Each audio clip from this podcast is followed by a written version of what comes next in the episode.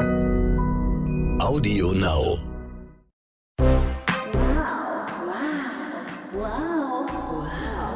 Wow, der Modepodcast von Gala und Stern.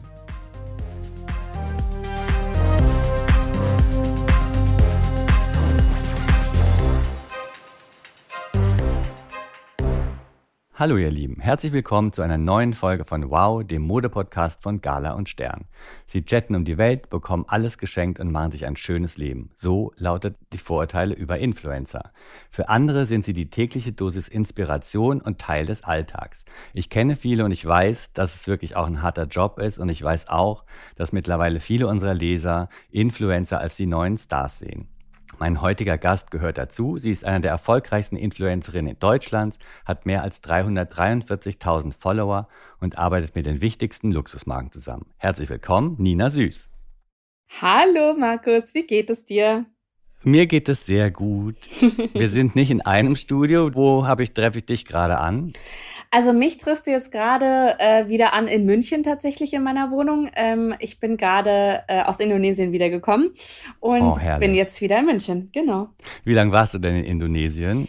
Uh, relativ lang, fast zwei Monate. Okay. Und Ja. war das auch so ein bisschen, weil sich dein Job natürlich jetzt auch verändert hat und du gesagt hast, dann kann ich auch da bleiben?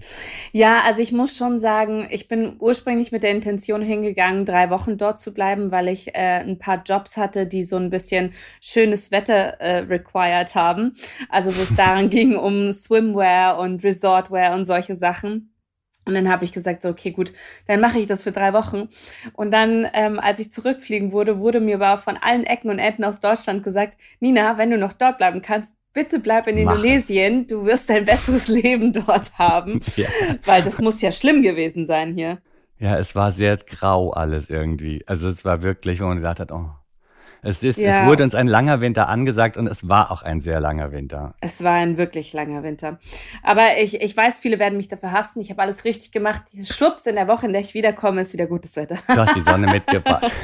genau, eingepackt und Eine mitgebracht. Freundin von mir, die war letztes Jahr für einen Job für, beim ersten Lockdown in Südafrika und da war das das Gleiche. Die haben einfach gesagt, bleib da. Und dann hat der Vermieter auch in Kapstadt gesagt, die Villa will eh keiner, bleibt einfach.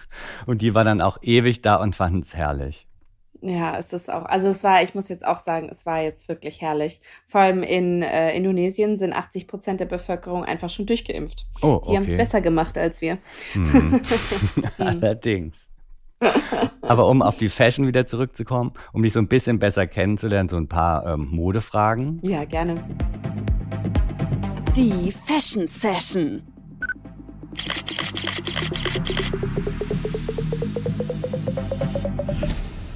Was ist denn dein aktueller Lieblingslook? Mein aktueller Lieblingslook. Hm. Also der besteht mehr oder weniger aus einem Slipdress und einem Kimono, würde ich fast sagen. Oh. Das ist aber jetzt auch sehr Bali-inspired. Ich muss mich jetzt, Ich glaub auch. ja, ich muss mich jetzt wieder einleben. Also, wie man vom Urlaub zurückkommt und dann schon sieht, was weiß ich, und auch dann die Wohnung umdekoriert oder so. genau. Man, man fühlt was anderes. Absolut. Und hast du denn auch einen größten Fehlkauf, an den du dich erinnerst? Einen größten Fehlkauf. Uff. Ja, den habe ich sogar dieses Jahr getätigt. Ähm, mir passieren Fehlkäufe eigentlich wirklich selten, weil ich auch gar nicht so eine so eine Trendshopperin bin, sondern äh, ich kaufe einfach immer, was mir gefällt. Ich kaufe einfach immer einfach, was mir gut steht. Das finde ich, müssen ganz viele Leute noch lernen tatsächlich. Nicht jeder Trend ist für einen, sondern man muss halt echt immer ein bisschen aussuchen. Man Ja. kann leider nicht alles tragen. Schön wäre es ja, ist leider nicht so. ähm, was ich dieses Jahr gemacht habe, ich habe mir die allseits bekannte Prada-Jacke zugelegt. Die Puff-Prada-Jacke. Und äh, ich habe die so lange gehandelt und wollte sie unbedingt haben, unbedingt haben. Naja, habe sie dann auch ergattert, für ein Heidengeld natürlich. Ja, und äh, eine Woche später bin ich nach Bali geflogen. weil die ist dann nämlich in London in, in Customs hängen geblieben, weil die von Net-a-Porter aus UK kam und mit der ganzen Brexit-Geschichte ist sie da hängen geblieben. nein. Eineinhalb Monate Ja. lang.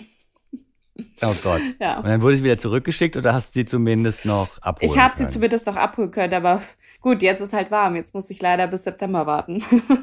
Ja, ist das so dieses Black Nylon? ja, genau. Ja, genau. Ja. Und vor allen Dingen, da ist das Problem, ähm, auch sehr, so sehr wir beide offenbar Prada lieben. Aber das Problem ist, das kann man nur so in einer Temperatur tragen zwischen 10 und 13 Grad, weil ja. Wir lieben sie, die Frau Prada, aber atmungsaktiv kann sie noch nicht so. Nein, auf gar keinen Fall. Das ist wirklich eine richtige Winterjacke.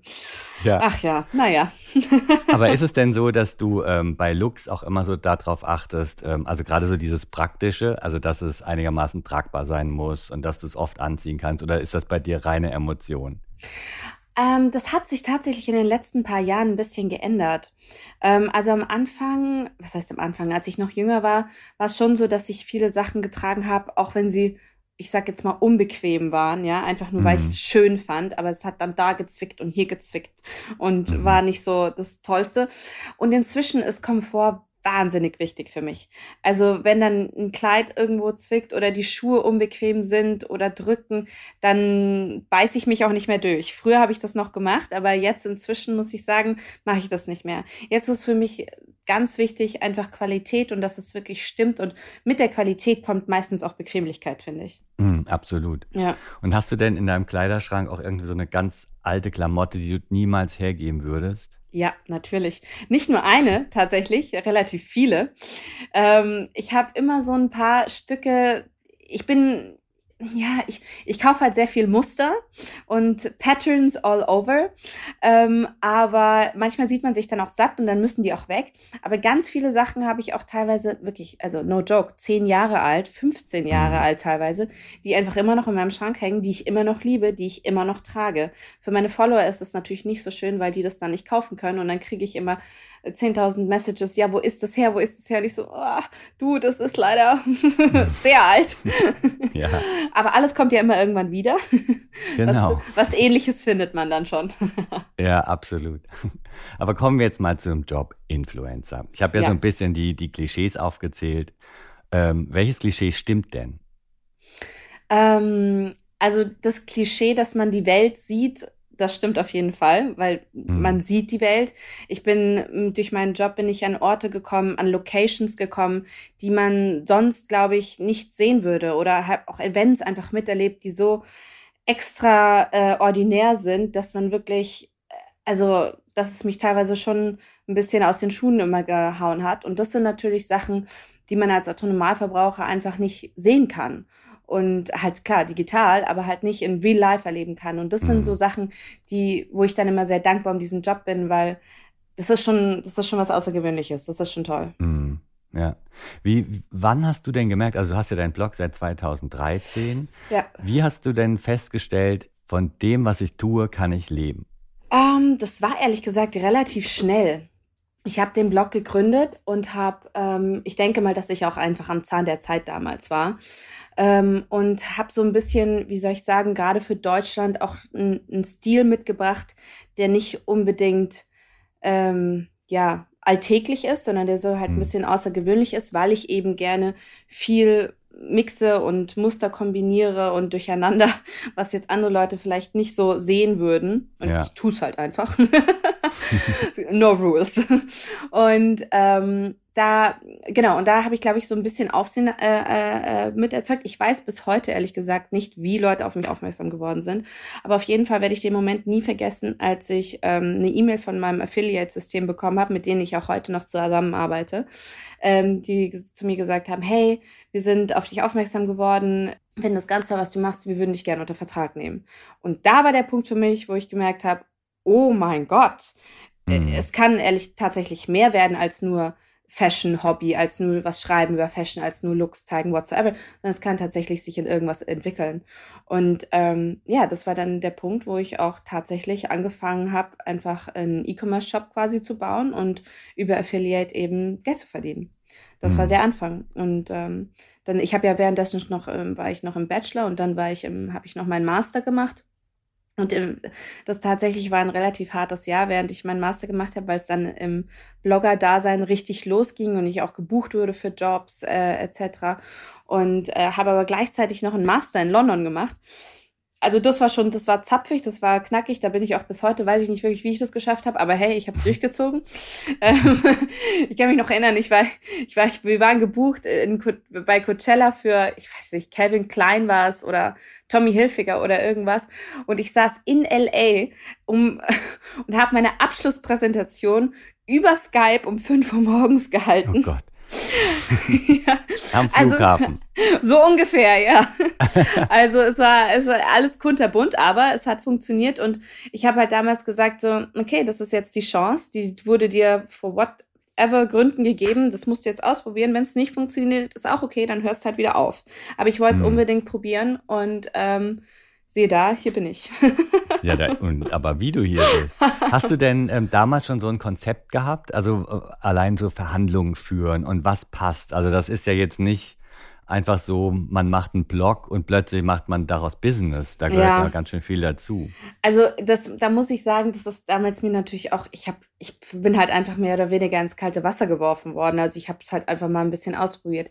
Dazu muss ich sagen, ich habe davor jahrelang als Model gearbeitet. Jetzt nichts Tolles, ja, aber halt äh, neben Studium immer so ein bisschen gemodelt.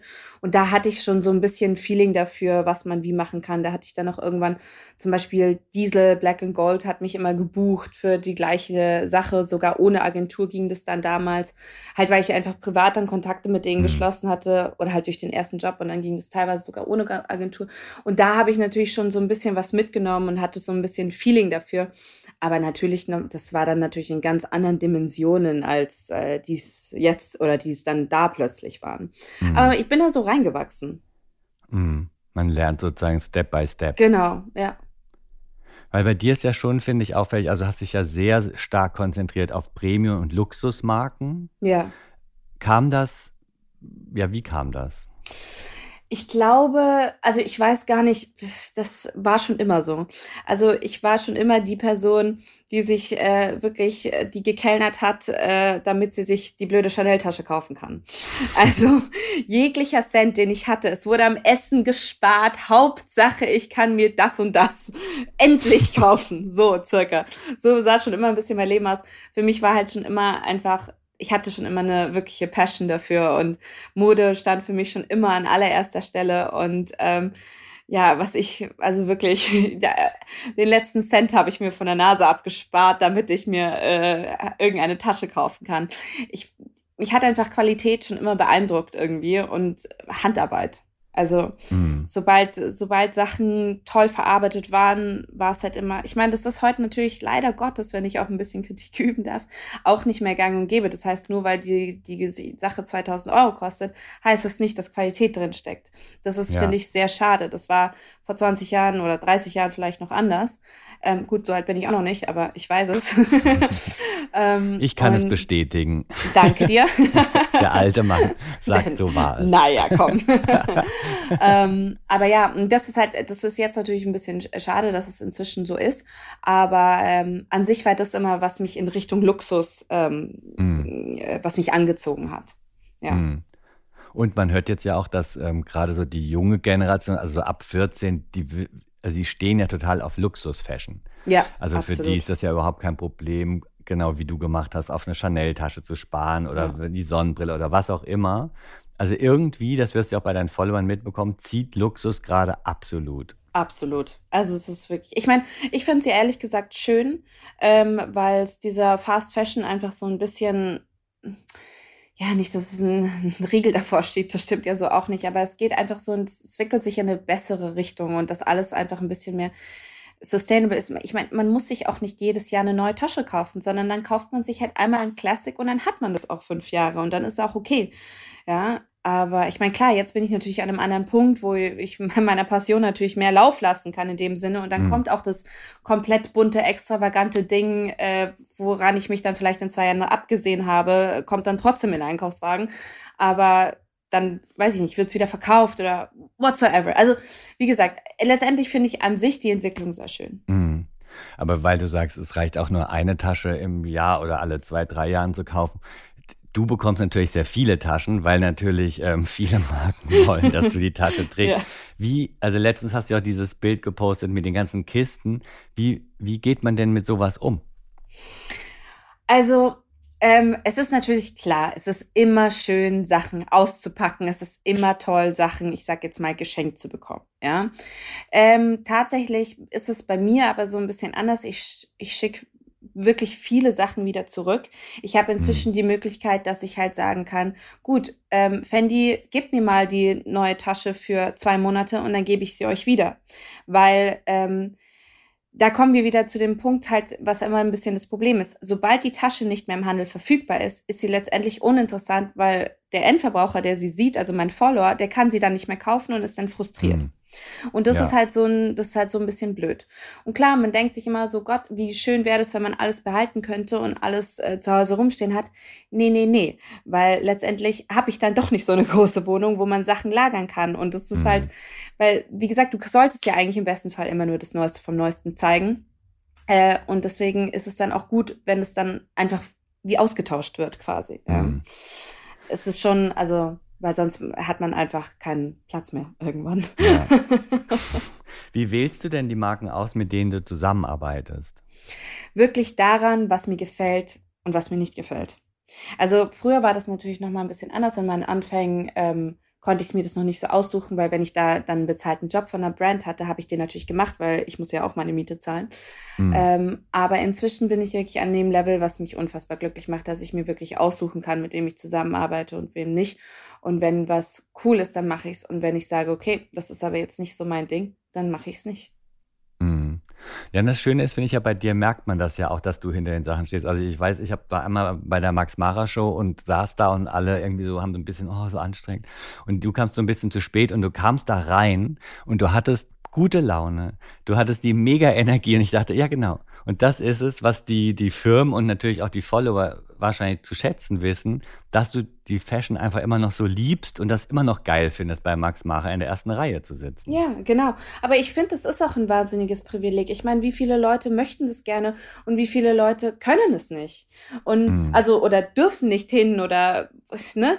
Das ist, also ich finde es einfach wahnsinnig schön, wirklich aus erster Hand zu sehen, was sich jemand ein halbes Jahr lang überlegt hat. Äh, ich finde es, es einfach faszinierend, die Kreativität. Und ich finde es mhm. schön, dass ich das dann anschauen darf äh, aus erster Reihe und die erste, die sehen darf. Ich, ich persönlich finde das toll, aber ähm, klar, dass sie, ich weiß, dass viele, viele, viele meiner Kollegen, sage ich auch, sich jetzt nicht so wahnsinnig dafür interessieren. Das weiß ich schon auch. Ähm, aber das ist so der Grund, warum ich das Ganze halt so ein bisschen mache. Mm, ja. Würde ich sagen, ja. Aber so eine Fashion Week, wo du dann ja auch für jede Show dann das Outfit der Marke tragen musst, das ist doch für dich totaler Stress. Wie, wie, ja. also ich, mir hat, glaube ich, mal Kathi Hummels erzählt, die fährt immer mit so einem VW-Bus durch Berlin und zieht sich dann im Bus hinten um. Ja, das machen wir alle. der Influencer-Truck. Ja, genau. Das ist echt der Influencer-Truck. Ähm, ja, klar, das ist natürlich, und das ist immer so ein bisschen schade. Ja, weil jetzt bist du an so einer tollen Location. Es wird so eine tolle Show für dich, äh, nicht nur für dich, obviously, aber präsentiert und du hast die Möglichkeit, dir das anzuschauen. Letztendlich kannst du es aber gar nicht genießen, weil du nur von A nach B rennst. Mhm. Und ähm, da finde ich jetzt auch diese ganze Corona-Entwicklung so ein bisschen interessant, weil zum Beispiel letztes Jahr hat ja dann tatsächlich im September Mailand Fashion Week in Paris stattgefunden, sehr, sehr abgespeckt, aber sie hat ja. stattgefunden. Und ganz ehrlich, ich hab's geliebt.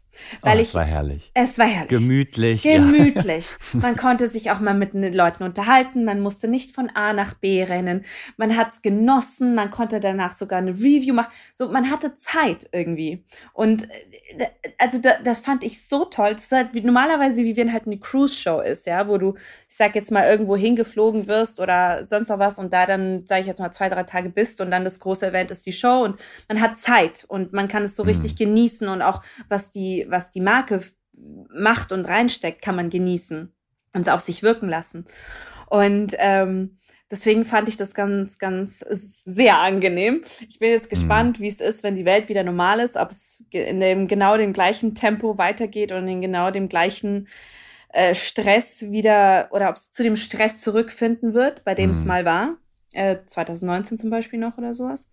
Mhm. Ähm, ich hoffe nicht, weil so macht es alles nochmal viel mehr Spaß. Und so kann man es dann auch für sich selber auch genießen.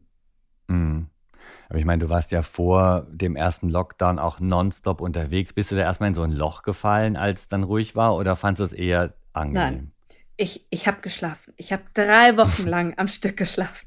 Du machst dir keine Vorstellung. Also ich wusste, dass ich, dass ich müde bin und ausgelaugt bin, aber ich bin um neun Uhr ins Bett gegangen, bin um elf Uhr aufgestanden, habe mich um 14 Uhr wieder hingelegt, bis fünf geschlafen und bin um neun wieder ins Bett gegangen. Und das habe ich drei Wochen lang gemacht und dann ging es mir auch echt wieder gut. hm. Und hast du was daraus gelernt? Ja, ich habe definitiv daraus gelernt, dass ich nicht so belastbar bin, wie ich dachte, dass ich bin. Ähm, und habe mir auch für die Zukunft vorgenommen, alles einfach ein bisschen, bisschen langsamer anzugehen. Man, man hat halt immer in der Branche, es, ist, es gibt so viele, man hat so viel, ich sag jetzt mal, Konkurrenz oder Angst oder natürlich ist es irgendwie immer noch ein neuer Job und man weiß nicht genau, wo das Ganze hinführt. Und klar ist der Job auch mit viel Zukunftsangst verbunden, keine Frage. Mhm. Ähm, aber ich denke trotzdem, dass Gesundheit letztendlich wichtiger ist und wenn man merkt, dass einem Sachen nicht hundertprozentig gut tun, dann muss man halt einfach ein bisschen abspecken.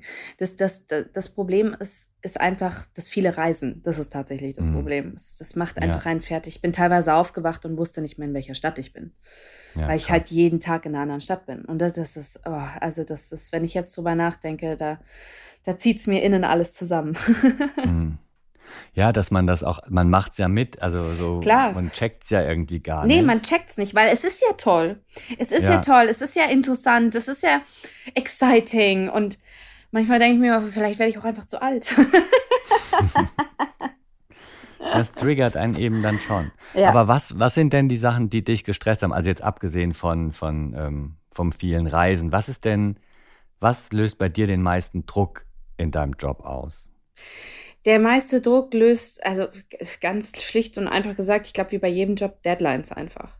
Wenn ich, mhm. wenn ich jetzt weiß, okay, ich bin heute auf dem und dem Shoot, ich muss das und das Video dafür schneiden, ich muss die und die Bilder dafür bearbeiten. Das hört sich jetzt alles sehr easy an, ja, ich speck's jetzt alles komplett ab ähm, weiß aber, dass ich in fünf Stunden schon wieder weiter muss zum nächsten äh, Termin. Dann weiß ich, ich muss äh, irgendwie Flieger steigen, weil ich morgen früh um sieben dort schon wieder anfangen muss, das und das zu machen.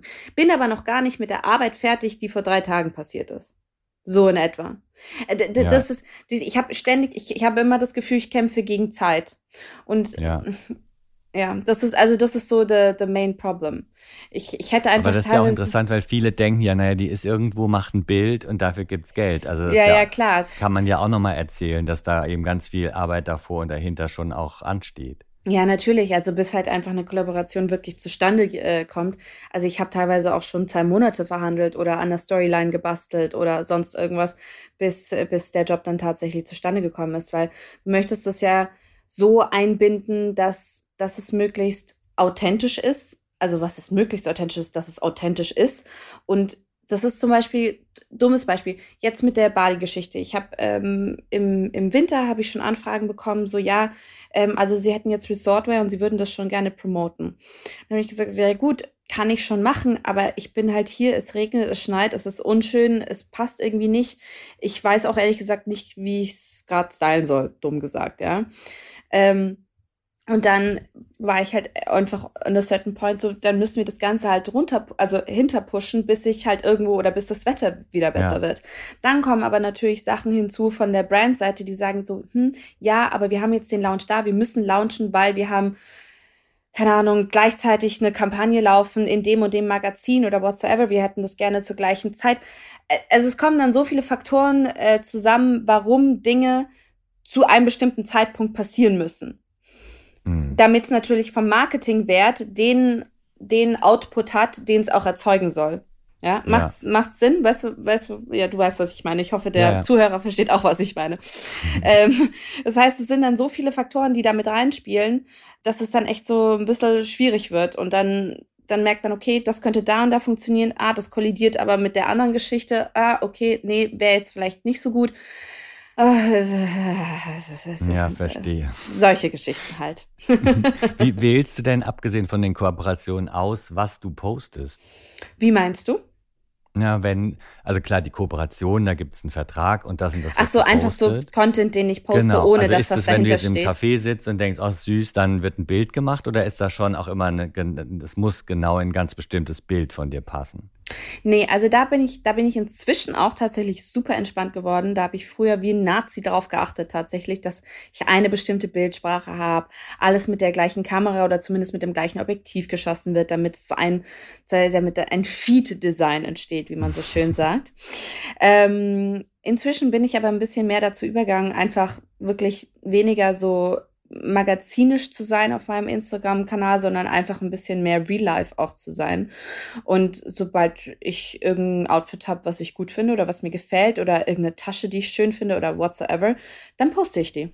Wenn ich denke, mhm. das ist was von Interest, von modetechnisch oder beautymäßig, äh, dann, dann kommt es hoch. Das ist immer mhm. so, so wie, ja, wie ich halt gerade die Wichtigkeit dafür empfinde. Aber du musst schon jeden Tag ran, oder? Also es ist schon so, dass sonst die Follower sagen, was ist mit ihr los? Ja, also kann man auf jeden Fall so sagen. Ich nehme es ja nicht ganz so ernst, ähm, weil ich halt auch oft mal, weißt du, wenn ich halt dann einen ganzen Tag habe, wo ich nur vor dem Laptop sitze und Administratives mache, da passiert halt nichts. Klar, da hast immer noch ein Bild irgendwo rumschwimmen, was mal woanders gemacht hast, was du dann posten kannst. Ähm, keine Frage. Zum Beispiel jetzt, ich bin seit äh, fünf Tagen schon wieder in München, aber ich mache immer noch Content aus Bali, weil ich halt noch so viele Bilder mhm. übrig habe. Ähm, aber ähm, ja, also das ist inzwischen tatsächlich sehr, sehr genuine, so wie es mir gerade irgendwie mhm. einfällt. Mhm. Da ist gar nicht mehr so ein großer Plan dahinter. Aber mittlerweile weißt du ja auch genau, was, was deine Follower an dir mögen und was ja. sie gut finden, oder? Ja, ich glaube, das ist auch der Punkt. Inzwischen bin ich natürlich reingewachsen in die Sache und weiß halt auch, äh, was am meisten gesehen werden, also was die Leute am meisten sehen wollen. Und äh, da kommt es dann ganz automatisch. Was zieht denn am besten? Naja, die Outfit-Bilder natürlich. die Looks. Die Looks, das ist natürlich, das ist klar, das ist das, warum mir jemand folgt, glaube ich. Das habe ich jetzt in mhm. Bali sehr vernachlässigt, weil es einfach so heiß war, dass man nichts anziehen konnte. Das hat mich fertig nee. gemacht. Und wir saßen hier im Kalten und dachten, ja. toll. Ja. Was soll ich anziehen, wenn Nina nichts postet? ja, genau. Im besten Fall haben sich die Leute das gedacht, ja. Hast du denn ähm, viel Kontakt zu deinen Followern? Ja, also ich bin immer, ich, ich habe wirklich die Devise, bei mir stehen die Türen offen. Ich gehe auch einmal am Tag die äh, Direct Messages alle durch und ähm, schau, wer Fragen hat, wer was wissen möchte, mm. wem ich irgendwie helfen kann. Es sind auch wahnsinnig viele Leute, die irgendwie dann oft sagen so, hey, ich möchte unbedingt die, die und die Schuhe von da und da. Hast du noch irgendwie eine Möglichkeit hinzu, äh, äh, die zu kriegen? Also bei solchen Sachen mache ich dann tatsächlich auch oft, benutze ich dann auch meine Kontakte, wo ich dann zum Beispiel sage so, hey Mio Mio, habt ihr die Schuhe noch? Eine Followerin von mir will die unbedingt haben. Habt ihr die irgendwo mm. auf der Welt noch rumliegen? Ähm, mhm. sowas mache ich dann auch, weil ich kenne die. Also Callcenter anfangen. Ja, kann ich echt. weil ja manchmal. Bei netter Partie. Ja, genau. Weil ich kenne das, die Problematik. Ich, ich, bin auch oft in der Situation oder war oft in der Situation, dass ich unbedingt eine gewisse Sache haben wollte und sie einfach irgendwie unauffindbar war. Und ähm, ja, wenn man dann die Möglichkeit hat, einfach die PR mal zu fragen, das macht schon einen Unterschied. Mhm, ja. Klar. Ab wann ist einem denn egal, wie viel Follower man hat? Ach du, das ist mir schon ziemlich lang egal, ehrlich gesagt. Ich bin halt schon, ich bin jetzt nicht so jemand, ich bin nicht sehr commercial, würde ich sagen. Mein Stil ist einfach sehr extravagant und ähm, viele Leute können sich damit auch nicht identifizieren, ja. Mhm. Ähm, was absolut okay ist. Deswegen sage ich immer, ich bin eine Nische, weil ähm, ich bin jetzt nicht äh, hier eine Leonie oder eine Caro oder sowas, weil die, die sind halt sehr easy which looks mhm. beautiful, no doubt, was auch sehr cool ist. Aber mein Stil ist halt immer so ein bisschen, ja, so Sachen, die man vielleicht auch oft nicht erwartet und was man einfach so ein bisschen mit reinmixt, ja. Und ähm, das ist, das ist aber nicht für jeden ansprechend. Klar. und deswegen mhm. habe ich gar kein Problem damit, dass mir vielleicht nicht so viele Leute folgen, weil ich habe dann lieber die Leute, die mir folgen, die sich auch wirklich dafür interessieren, als vielleicht, sage ich jetzt mal, 300.000 Leute mehr, die es aber eigentlich gar nicht interessiert, was ich mache. Mm. Ja. ja. Glamour Break. So, und ein kurzer Break für ein paar Fragen, nämlich, was ist für dich die ähm, wichtig oder die schönste Stadt zum Shoppen? Oh, Mailand. Natürlich, was könnte es sonst sein? Wer ist für dich die inspirierendste Influencerin? Uh, die inspirierendste Influencerin. Ich weiß nicht, ob das in die Kategorie Influencer tatsächlich schon spielt. Ah, doch, ich glaube inzwischen schon. Und zwar Carlotta Oddi. Sie arbeitet bei Vogue Japan, wenn mich nicht alles täuscht. Mhm. Ich liebe sie. Sie hat auch die Marke Alanui gegründet und oh. sie hat so einen tollen Style. Da lieben wir die Cardigans. Oh ja, da lieben wir die Cardigans. Was ist für dich so ein großer Fashion-Fauxpas? Ein großer Fashion-Fauxpas. Hm. Ein, uh, da muss ich überlegen. Großer Fashion-Fauxpas. Von mir persönlich oder? Nee, allgemein. Also wenn du das siehst und denkst, oh Gott, geht gar nicht. Ach ja, pinke Haare. das ist das Sprich's einfach. Das finde ich einfach nicht toll. Das ist einfach furchtbar. Das ist einfach trashy. It's not fashion, Leute. Versteht das. ist nicht cool. und was ist ein Must-Have für den Sommer? Must-have für Sommer ist auf jeden Fall mal wieder Bast. Irgendeine Tasche, wo Bast dran ist. Möglichst viel davon. Und Schuhe, die auch bastig sind. Perfekt, dann kann der Sommer kommen. Genau.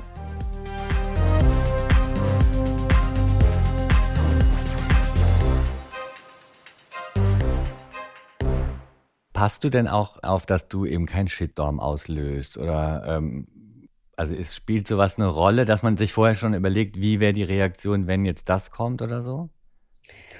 Ich denke darüber tatsächlich sehr wenig nach, aber ich bin halt auch mehr ein Fashion-Account als ein privater mhm. Account. Also ich stelle mich selten vor die Kamera und erzähle den Leuten, was in meinem Privatleben abgeht. Ja. Also was heißt selten, das passiert eigentlich nie. Ähm, das mache ich auch sehr bewusst, weil das ist nicht meine Aufgabe. Meine Aufgabe, ich bin hier, um Leute zu inspirieren. Wenn du nicht weißt, was du morgen anziehen willst, dann schaust du mal bei mir vorbei und dann hast du vielleicht eine neue mhm. Inspiration. Mhm. Das ist meine Aufgabe.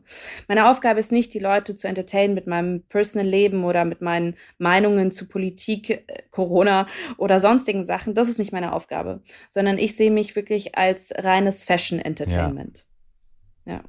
Und du hast ja angesprochen, dass man auch immer mal so über die Zukunft nachdenkt, dass man nicht weiß, wie lange sowas noch gut geht. Wie ist denn da so ja. dein Gefühl, was Influencing angeht? Also ist da schon der Peak erreicht oder wie wird das sich weiterentwickeln?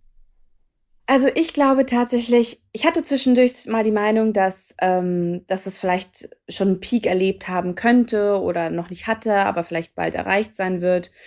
Inzwischen hat sich meine Meinung aber auch schon wieder ein bisschen mehr ins Positive äh, äh, gedreht. Ich glaube, dass, dass es eine Sache ist, die bleibt. Ich glaube wirklich, dass es, dass es beständig ist. Ähm, das ist einfach das neue, ja, es tut mir leid, dass ich sagen muss, das neue Magazin. Mhm. ähm, naja, das, das gucken wir mal, ob wir das drin lassen. ja, das schneiden wir mal besser raus. ähm, aber ähm, es ist halt, das Problem es liegt natürlich auch daran, weil die Leute viel schneller konsumieren wollen. Ähm, ich merke es auch, ich, ich merke es in meinem Freundeskreis extrem. Also, dass sich da mal jemand hinsetzt und mal einen Artikel liest, passiert selten, mhm. sage ich ganz ehrlich. Ja. Und das finde ich auf irgendeine Art und Weise sehr erschreckend, weil ich bin tatsächlich, ich bin doch diejenige, die sich einen Artikel durchliest und die auch gerne mit einer Zeitschrift auf der Couch sitzt. Mhm. Das mache ich gerne, aber das habe ich schon immer gerne gemacht. Das war aber für mich auch immer so Entspannung, so, ach, jetzt lesen wir eine Zeitschrift, mhm. ja. Ähm, und das ist auch halt einfach bei mir immer noch so drin in meiner Generation. Und dann, wenn ich mir aber die jüngeren Geschwister anschaue von diversen Freunden, die sind das alles nicht mehr. Hauptsache, so schnell wie möglich die Information oder was auch immer in dem Video, in dem Post, in whatsoever passiert, einscannen und that's it. Bloß nicht zu viel Zeit daran verschwenden. Mhm. Und das ist, das ist, glaube ich, so ein bisschen das Ding, aber deswegen glaube ich auch, dass Influencing ja beständig bleibt, weil ähm, weil ich sag jetzt mal, ja, wir machen das halt schnell. Und bei uns sieht, sieht man dann halt die, die neue Kollektion sofort und dauert nicht erst einen Monat, bis sie im Heft mhm. ist. Und hier und da. Es ist halt einfach schneller, ja. so gesehen, ja. Weil das Problem ist ja heutzutage auch dadurch, dass dieser extreme Luxuswahn da ist. Du siehst eine Sache in der Zeitschrift, du kannst sie aber schon gar nicht mehr kaufen, weil sie schon wieder ausverkauft ist. Ja, ja, stimmt. Das ist, das ist das größte Problem an der ganzen Nummer. Und ähm, ja, aber wie gesagt, ich habe jetzt auch in letzter Zeit ein paar äh, ältere Influencer tatsächlich kennengelernt. Eine, eine aus London, Grace ne, heißt sie. Ähm, die arbeitet auch mit eigentlich fast allen ja, Luxusmarken.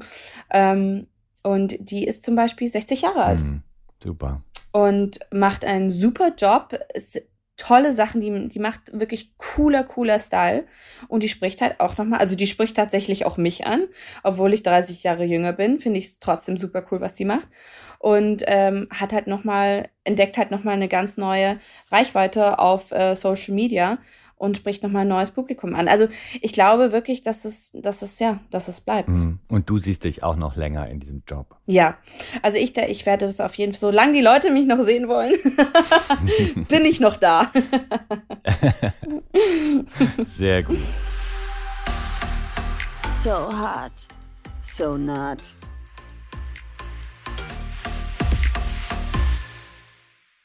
Hast du zum Schluss noch so ein paar Do's und Don'ts zum Thema Influencing? Was muss man beachten? Was ist der beste Filter? Der beste Filter. Also, neuerdings verwenden wir alle keine Filter mehr. Das ist jetzt oh, Trend. Oh, really? Äh, richtig. Keine Filter okay. ist Trend. Ähm, ansonsten, ich kann es nur immer wieder sagen, mach das, was du für gut hältst. Es sind sich immer, finden sich immer andere Leute, die das auch gut finden, was du machst. Ähm, Inwieweit es dann erfolgreich ist, kann man nicht sagen. Es hängt davon ab, wie viele Leute es gut finden, was du machst. Mhm. Ganz einfach. Aber ja, einfach das Beste ist wirklich true to yourself sein. Einfach wirklich du selbst sein, ja.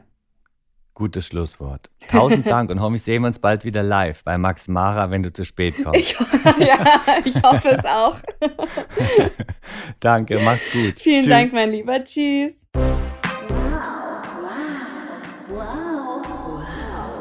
Wow, der Modepodcast von Gala und Stern.